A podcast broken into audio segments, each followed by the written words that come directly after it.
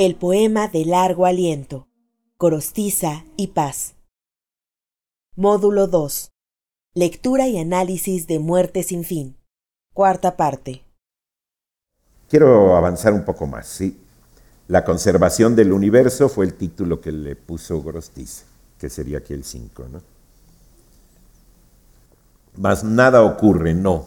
Solo este sueño, otra vez sueño, desorbitado, que se mira a sí mismo en plena marcha, presume pues su término inminente y adereza en el acto el plan de su fatiga, su justa vacación, su domingo de gracia allá en el campo, al fresco albor de las camisas flojas.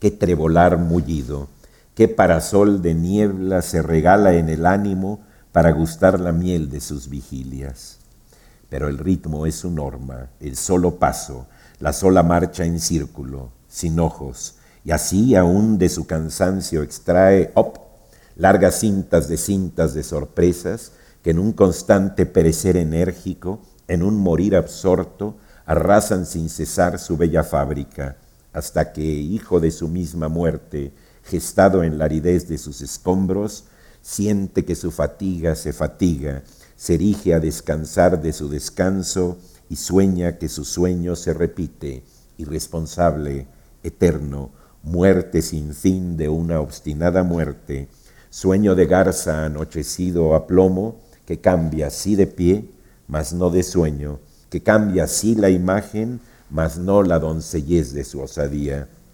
Oh inteligencia, soledad en llamas, que lo consume todo hasta el silencio, sí, como una semilla enamorada que pudiera soñarse germinando, probar en el rencor de la molécula el salto de las ramas que aprisiona y el gusto de su fruta prohibida, ay, sin hollar, semilla casta, sus propios impasibles tegumentos.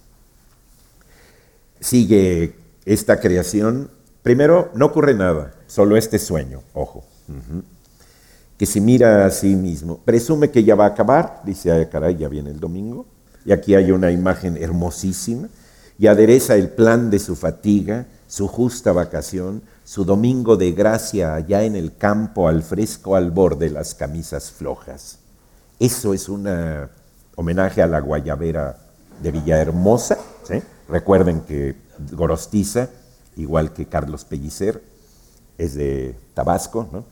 Y este domingo de gracia Dios ya se va a remangar la camisa, las camisas flojas, qué trebolar mullido, qué parasol de niebla se regala en el ánimo, pero el ritmo es su paso, tiene que seguir. ¿Cuál es la idea aquí? La idea de que en una célula está la muerte. En una célula que nace están los elementos de su muerte. Y que la muerte no existiría simplemente si no hubiera vida, pero la vida no existe sin muerte. ¿Cómo se llama el libro de Marcelino Cereijido?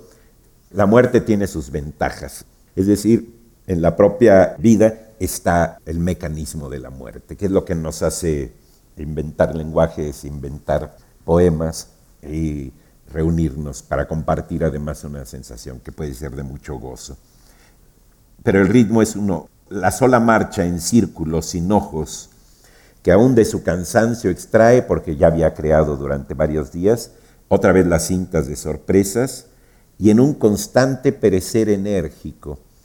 Ahí hay otro oxímoron, ese perecer no podría ser constante, es un sinónimo de muerte sin fin. Vean que en esta estrofa es donde aparece la palabra muerte sin fin.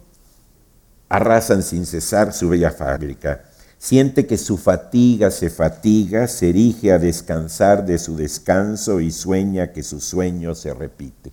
Qué maravilla de reiteraciones con las distintas connotaciones de la misma palabra. Su fatiga, como una condición, se fatiga como un verbo. Se erige a descansar de su descanso, otra vez verbo y sustantivo. Y sueña que su sueño, sustantivo sueño, se repite irresponsable, ojo, eterno, muerte sin fin de una obstinada muerte, sueño de garza anochecido a plomo, eso es una verdadera maravilla. Sueño de garza. La garza se pone a dormir en un solo pie y cambia, sí de pie, mas no de sueño. Sigue dormida y nada más cambia de pie. Y anochecido a plomo. Ese anochecido a plomo también es bastante considerable, ¿no? Cuando sentimos el famoso plomo en los párpados, cuando estamos en una clase a las 4 de la tarde de filología y comenzamos a escribir para que el maestro no se dé cuenta que nos estamos durmiendo, comenzamos a escribir, no te duermas, no te duermas, no te duermas, no te duermas. Son tácticas que uno tiene y claro, a estos horarios de las 4 de la tarde se desarrollan muy ampliamente. Otra táctica, como una nota a pie de página lo digo, es la táctica de bostezar sin abrir la boca. Es una maravilla, eso lo aprende uno en la universidad. Se le llenan los ojos de lágrimas, como si se conmoviera con el poema que estaba leyendo el profe, ¿no? Y, sigue, ¿no? Eso es una maravilla. Y además habla de la tensión de las manos. Es una chulada. Y aquí entra ese o oh, inteligencia soledad en llamas, que lo consume todo hasta el silencio. Es decir, en ese o inteligencia que aquí va a aparecer otra vez en la siguiente estrofa o parte, sí, como una semilla enamorada que a lo mejor no sucede nada más que la pura semilla, que se sueña germinando, pero que no rompe ni siquiera su tegumento. Es decir, se sueña germinando y sueña el salto de las ramas que tiene. Ah, caray, yo voy a hacer un enorme árbol voy a hacer una ceiba en, ahí en Veracruz. O el gusto de su fruta prohibida, incluso el sabor de la fruta que de ese árbol, pero sin hollar semilla casta, semilla que no germina en realidad, sus propios impasibles tegumentos. Ahora, ojo con el asunto. El chiste de un poema es la experiencia de estarlo leyendo. Uno no puede decir, yo ya leí Muerte sin fin no volverlo a leer, porque lo que cuenta es la experiencia. Si ustedes a fin de este año lo vuelven a leer, Muerte sin fin, van a encontrarle muchísimas cosas que no lo estamos encontrando ahora, porque ustedes como lectores habrán cambiado. El texto ahí está, pero uno va modificándose y entonces va a encontrar otras cosas en ese texto. Digo esto porque, por ejemplo, traten de contar esta estrofa lleguen a su casa y digan, ah, miren, fíjense que vimos una parte en la que está este, algo como Dios, pero no sabemos bien si es Dios o es la sabiduría o quién sabe qué, y de pronto inventa pues a la gente y luego todas las enfermedades. ¿Cómo ves? No, pues qué emocionante, ¿verdad, tío? ¿Y te conmovió? Sí, sí me conmovió. ¿Y por qué? Porque dice, ay, sin hollar semilla casta sus propios impasibles tegumentos. Oigan el fraseo de los versos, por lo que suena bien el poema, es porque los acentos están creando una musicalidad, los acentos fuertes. Nuestra, en lengua española, el ritmo poético es un ritmo por los acentos fuertes, no es por los tonos como en otro tipo de lenguas. La sonoridad de un poema leído en francés no está radicando en estos golpes. Sus propios impasibles tegumentos. Simplemente para oír eso, cambien la gramática, hagan un hiperbatón y pongan este, sus tegumentos que están muy tranquilos e impasibles. No, no, que están muy tranquilos como si nada los moviera. No es lo mismo. Pónganle sinónimos a un verso que les guste y van a ver la diferencia, que es lo que pasa con las traducciones. Si yo pudiera, mocito, este trato se cerraba, dice, if I could, young man, this deal will be clinched. Vean la diferencia entre Clint Eastwood y García Lorca. Uno suena a, a, película de Tarantino y otro suena, caray, a romance granadino. Esas son diferencias. Bueno. Luego la siguiente es el 6 solipsismo divino, así le puso él. Yo no sé qué le pondría. Oh inteligencia, soledad en llamas, que todo lo concibe sin crearlo. Finge el calor del lodo, su emoción de sustancia adolorida, el iracundo amor que lo embellece y lo encumbra más allá de las alas a donde solo el ritmo de los luceros llora, mas no le infunde el soplo que lo pone en pie y permanece recreándose en sí misma, única en él, inmaculada, sola en él, reticencia indecible, amoroso temor de la materia, angélico egoísmo que se escapa como un grito de júbilo sobre la muerte, Oh inteligencia, páramo de espejos, helada emanación de rosas pétreas en la cumbre de un tiempo paralítico, pulso sellado, como una red de arterias temblorosas, hermético sistema de eslabones que apenas se apresura o se retarda según la intensidad de su deleite. Abstinencia angustiosa que presume el dolor y no lo crea, que escucha ya en la estepa de sus tímpanos retumbar el gemido del lenguaje y no lo emite, que nada más absorbe las esencias y se mantiene así, rencor sañudo, una, exquisita con su Dios estéril, sin alzar entre ambos la sorda pesadumbre de la carne, sin admitir en su unidad perfecta el escarnio brutal de esa discordia que nutren vida y muerte inconciliables, siguiéndose una a otra, como el día y la noche, una y otra acampadas en la célula, como en un tardo tiempo de crepúsculo. Hay una nada más, estéril, agria, con él, conmigo, con nosotros tres, como el vaso y el agua, solo una que reconcentra su silencio blanco en la orilla letal de la palabra y en la inminencia misma de la sangre. Aleluya, aleluya. Aquí está muy claro que esa inteligencia eh, todo lo concibe sin crearlo. Es decir, la génesis, pues, aquí está pensada como una pura imaginación o un puro sueño o algo que probablemente no se hizo. Finge el calor del lodo, mas no le infunde el soplo que lo pone en pie. Y permanece recreándose en sí misma, única en él, inmaculada, sola en él. ¿Quién es la única? ¿Quién es la inmaculada? Según yo, la inteligencia, o la sabiduría, o X, que aparece en los epígrafes del principio. Angélico egoísmo que se escapa, vean qué bonito oxímoron, angélico egoísmo. Se supone que los ángeles son muy solidarios y etcétera, ¿no? Por eso los ponen en racimos en Santa María Tonancintla. Pero aquí es angélico egoísmo que se escapa o inteligencia páramo de espejos. Me gusta que sea un páramo de espejos, como esta soledad, esta cuestión, eh, ¿cómo sería? Hay una palabra, espejismo, para algo que vemos pero que no existe. Helada emanación de rosas pétreas en la cumbre de un tiempo paralítico. Tiempo paralítico es otro oxímoron, el tiempo siempre se mueve, por más paralítico que estuviera, pero ese tiempo paralítico en la cumbre, pulso sellado, que hace todo esto que presume el dolor y no lo crea, que escucha ya en la estepa de sus tímpanos retumbar el gemido del lenguaje y no lo emite. Es decir, todo está siendo imaginado, proyectado, pensado, concebido, pero no encarnado, sin alzar entre él la sorda pesadumbre de la carne. Aquí hay una idea hermosísima, que nutren vida y muerte inconciliables, una y otra acampadas en la célula como en un tardo tiempo de crepúsculo, como diría Marcelino Cerejido.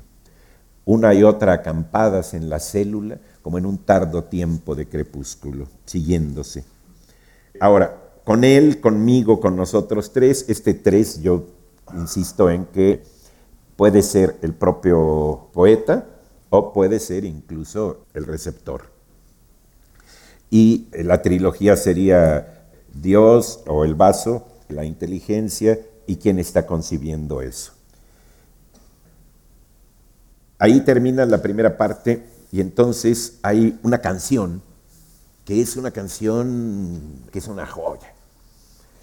Eh, lo que hace aquí Gorostiza es, ya que termina cada parte, mete este poema o esta canción en un formato popular, usando rimas consonantes, prado al lado, mercadería, olor, rubor, etc.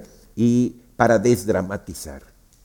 Es decir, está diciendo, bueno, ya tanta creación, ya tanto concibe el temor la Úrsula, la Úrsula, la úlcera, perdón, Úrsula, si andas por ahí, ¿no? Y el chancro, es, es decir, después de todo esto, después de toda esta hipótesis, vamos a bajarle de drama, vamos a relajarnos. Isa la flor su enseña, agua en el prado, oh, qué mercadería de olor alado Oh, qué mercadería de tenue olor, cómo inflama los aires con su rubor. Qué anegado de gritos está el jardín, yo el heliotropo, yo, yo el jazmín. Ay, pero el agua, ay, si no huele a nada. Tiene la noche un árbol con frutos de ámbar, tiene una tez la tierra, ay, de esmeraldas. El tesón de la sangre anda de rojo, anda de añil el sueño, la dicha de oro. Tiene el amor feroces galgos morados, pero también sus mieses, también sus pájaros. Ay, pero el agua, ay, si no luce a nada. Sabe a luz, a luz fría, sí, la manzana. Qué amanecida fruta tan de mañana. Qué anochecido sabes tú sin sabor, como pica en la entraña tu picaflor. Sabe la muerte a tierra, la angustia a hiel, este morir a gotas me sabe a miel. Ay, pero el agua, ay, si no sabe a nada. Baile. Pobrecilla del agua, ay, que no tiene nada. Hay amor que se ahoga, ay, en un vaso de agua. Vean nada más qué desdramatización más poderosa. ¿Qué está haciendo el poeta? ¿Qué estuvo haciendo todos estos años ahí este, con su poema? Ay, amor, se está ahogando en un vaso de agua. Tan sencillo que es. ¿sí? Y retoma con esta locución que usamos mucho sus imágenes, ahogarse en un vaso de agua. Sus imágenes del principio, con toda esa hipótesis que todavía la va a continuar ahorita en lo que sigue del poema. ¿no? Que es donde va a pasar, va a olvidarse de Dios y del alma y va a comenzar a hablar del contenido y la forma. Pero bueno, pero vean nada más qué maravilla de cancioncita esta del jardín. ¿no? Tiene la noche un árbol con frutos de ámbar, las estrellas. Tiene una tez la tierra, ay, de esmeraldas, por la vegetación. El tesón de la sangre anda de rojo, anda de añil el sueño, la dicha de oro. Y este que sigue tiene el amor feroces galgos morados, pero también sus mieses, también sus pájaros. En el diccionario de retórica y poética de Elena Beristain, esta cuarteta la pone como un ejemplo de lo que llama metáfora in absentia. Una metáfora in presentia es una metáfora a la cual le podemos encontrar un equivalente. Por ejemplo, si yo digo rocío de la espada, ¿qué es el rocío de la espada? La sangre. ¿Qué otro rocío puede haber en la espada? Más que la sangre. Si lo tomamos en sentido literal, no hay metáfora, no hay sentido figurado y entonces el rocío de la espada es el rocío que le salió a la espada porque dejamos la espada ahí en el patio. Pero sabiendo que está en el contexto de un poema, decimos, ¿cuál es el rocío de la espada? ¿Cuál es el líquido o las gotas que puede tener la espada? La sangre. Así como decimos, la barba es el bosque de la quijada. El brazo es la pierna del homóplato. Son Kenningars que refiere Borges en un artículo de Kenningars. Las Kenningars son precisamente metáforas e impresentia, es decir, son muy parecidas a una especie de enigma o de adivinanza, con una imagen que podemos nosotros hallarle un equivalente e incluso quedar de acuerdo, ¿sí? estar de acuerdo todos, que son los ojos, pues, las ventanas del alma, suponiendo que el alma resida adentro, porque hay gente que le reside afuera. Y los lentes son, este, podrían ser las ventanas. Es decir, esas son metáforas sin presencia. Pero las metáforas sin absentia son aquellas que no les podemos encontrar fácil un significado unívoco con el que estuviéramos todos de acuerdo. Tiene el amor feroces galgos morados, pero también sus mieses, también sus pájaros. Yo pregunto, ¿tiene el amor feroces galgos morados? Claro que tiene el amor feroces galgos morados. Bueno, todos hemos este, experimentado los feroces galgos morados del amor. ¿Qué son los feroces galgos morados? Ahí ya, quién sabe. Puede ser el combate amoroso y sus violencias, pueden ser los celos, pueden ser la paranoia, puede ser, este, no sé, el vaciamiento de sí mismo. Esos feroces galgos morados, vean que hay una imagen ahí muy rara, ¿no? Si ya de por sí un galgo es como un perro al que lo atrapó el elevador, ahora si le ponemos el morado, nos da una barbaridad y además le está atribuyendo feroces. Tiene el amor feroces galgos morados, pero también sus mieses, también sus pájaros. Entonces, todos estamos de acuerdo en que tiene el amor feroces galgos morados, pero ¿qué es? ¿Quién sabe? Y cada quien vaya a consultarlo con sus galgos morados o con su almohada. Pero esa es una metáfora donde, ¿qué es lo que llama Paul Ricoeur? Una metáfora viva. Es decir, una metáfora a la que no podemos hallarle más que un significado unívoco al que llegáramos como en un consenso cuando hacemos una adivinanza, sino cierta aproximación. Y donde siempre se mantendría como en vilo nuestra certeza de que estamos atinándole a ese significado. Tiene el amor feroces galgos morados, pero también sus mieses, también sus pájaros y entran todas las otras partes de el agua si no sabe a nada. El agua parece que, se refiere al agua potable, ¿verdad? Inolora, insabora e indolora. Y luego el baile, que le pone baile, pobrecilla del agua, ay que no tiene nada, ay amor que se ahoga, ay en un vaso de agua. Estas interjecciones hay, son dificilísimas de usar. Si ustedes hacen un poema y ponen quiero mucho, ay, sobre todo a las seis de la mañana, ese ay va a sonar rarísimo. Es dificilísimo, es como usar diminutivos en poesía.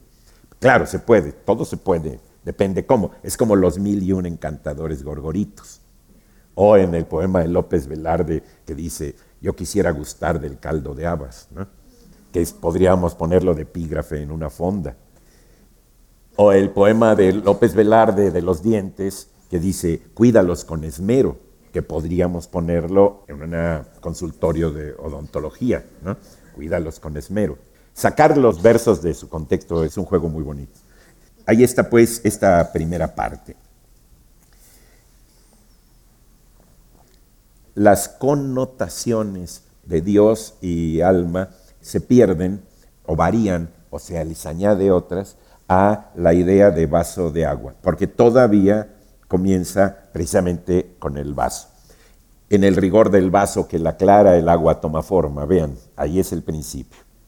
Pero aquí, eh, según mi idea, se va desplazando hacia un nivel más abstracto, como si Dios no fuera suficientemente abstracto, para llegar a la forma y el contenido, a aspectos de orden estético. Mi hipótesis es que el propio poema, a fin de cuentas, habla de la poesía es un poema autorreferencial. No en todas sus partes, pero sí es en su desembocadura. Luego hay un momento en el que comienza a hablar de una destrucción de la forma y una como desconstrucción, para usar esa palabra, del universo. Primero del lenguaje artístico, luego del lenguaje en general, luego de lo animal, luego lo vegetal, luego lo mineral y hasta llegar a la hipótesis final que es este, como un acabamiento del mundo. A esta octava parte le puso lo artístico. En el rigor del vaso que la aclara, el agua toma forma, ciertamente. Trae una sed de siglos en los belfos, una sed fría en punta que ara cauces en el sueño moroso de la tierra que perfora sus miembros florecidos como una sangre cáustica, incendiándolos ah, y abriendo en ellos desapacibles úlceras de insomnio. Más amor que sed, más que amor, idolatría. dispersión de criatura estupefacta ante el fulgor que blande, germen del trueno olímpico, la forma, en sus netos contornos fascinados. Idolatría, sí, idolatría. Mas no le basta el ser un puro salmo, un ardoroso incienso de sonido, quiere además oírse. Ni le basta tener solo reflejos, brisnas de espuma para el ala de luz que en ella anida. Quiere además un tálamo de sombra, un ojo, para mirar el ojo que la mira. En el lago, en la charca, en el estanque, en la entumida cuenca de la mano, se consuma este rito de eslabones, este enlace diabólico que encadena el amor a su pecado. En el nítido rostro sin facciones, el agua, poseída, siente cuajar la máscara de espejos que el dibujo del vaso le procura. Ha encontrado, por fin, en su correr sonámbulo una bella, puntual fisonomía. Ya puede estar de pie frente a las cosas. Ya es, ella también, aunque por arte de estas limpias metáforas cruzadas, un encendido vaso de figuras. El camino, la barda, los castaños, para durar el tiempo de una muerte gratuita y prematura pero bella, ingresan por su impulso en el suplicio de la imagen propia, y en medio del jardín, bajo las nubes, descarnada lección de poesía, instalan un infierno alucinante. Qué curioso, en una de, las, de los finales de las primeras estrofas, habíamos visto este momento en el que a través de lo azul de Dios, ¿se acuerdan? Una transparencia acumulada que permite mirar sin verlo a Él, a Dios, lo que detrás de Él anda escondido el tintero, la silla, el calendario, todo una infantil mecánica en el tortuoso afán del universo. Aquí el final de esto es, se instala también por lo que se ve a través del vaso, un infierno alucinante, es decir, lo que podría ser la realidad real. Pero veamos, en el rigor del vaso que la aclara el agua toma forma, ciertamente, es una maravilla esas relatividades, esos como amortiguamientos, como restarles importancia.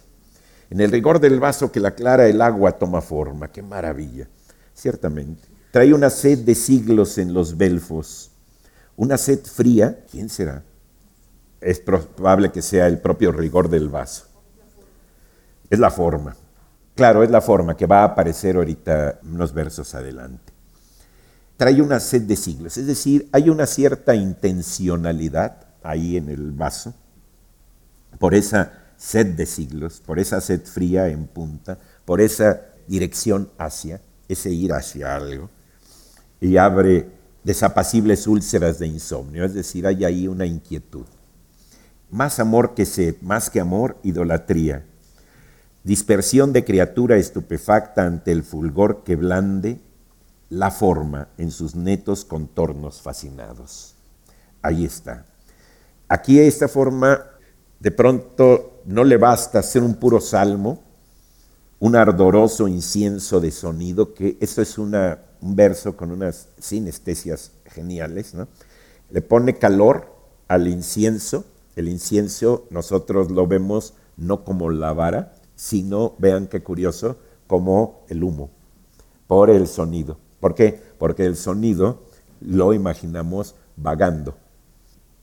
Pasa con esto algo muy interesante que es, hay veces que tomamos de una manera muy directa cuál es el sentido figurado que quiere hacer el poeta. Un ardoroso incienso de sonido, lo que estamos ahí como imaginando es el humo del incienso. No le basta hacer un puro salmo, además eh, ese incienso de sonido es como si fuera un rezo, quiere además oírse, ser el efecto y la causa, ser el emisor y el receptor. Ni le basta tener solo reflejos, quiere además un ojo para mirar el ojo que la mira.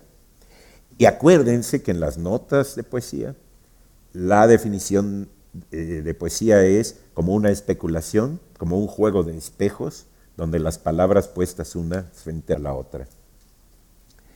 En el lago, esta agua se consuma, este rito de eslabones, se consuma en cualquier lado donde esté el agua. En realidad, el agua toma forma en el vaso y entonces esa forma es también la forma del agua. No es nada más la forma del recipiente. En el nítido rostro sin facciones, el agua poseída siente cuajar la máscara de espejos que el dibujo del vaso le procura. Curiosamente, este vaso es muy parecido al que pusieron en la portada de la serie de lecturas mexicanas, también con estos cortes que hacen, que le dan un cierto efecto de prisma. El agua ahí, al tomar forma, también comienza a creérsela y se cree que es esa forma. Hay ahí un proceso que comienza aquí, que es un proceso de identificación entre el agua y el vaso. Es decir, hay una pérdida de el lugar que cada uno ocupa separadamente y una búsqueda en función de la unidad entre ambas cosas. Porque la forma está en el vaso, pero también está en el agua. El agua toma forma en el rigor del vaso que aclara al agua. Ya puede estar de pie frente a las cosas, eso es una maravilla. El agua debe tenerle mucho agradecimiento a Gorostiza y por eso probablemente haya inundado Villahermosa hace unos tres años. El camino ingresa y entonces habla de cosas que se ven a través del vaso que podrían verse a través del agua. El camino, la barda, los castaños ingresan en el suplicio de la imagen propia, ha encontrado una bella puntual fisonomía. Ya puede estar de pie frente a las cosas. Ya es ella también, aunque por arte de estas limpias metáforas cruzadas, un encendido vaso de figuras. Ahí es muy interesante que haya una referencia a la propia poesía. Y esta es una referencia, sí, verdaderamente explícita. Estas limpias metáforas cruzadas son estas metáforas cruzadas que están aquí cruzadas o entrecruzadas en este poema. Es decir, el agua puede tener esa alucinación de identidad, puede sentirse tan forma, tan de pie, tan deífica, porque está escrita aquí en este poema. Si está en un eh, manual de Conagua, a lo mejor no va a tener el mismo efecto ni va a encumbrarse de esa misma manera. Ya es ella también, aunque por arte de estas limpias metáforas cruzadas, un encendido vaso de figuras. Esas limpias metáforas cruzadas deben de ser, supongo, creo, etcétera, que es una referencia al propio poema.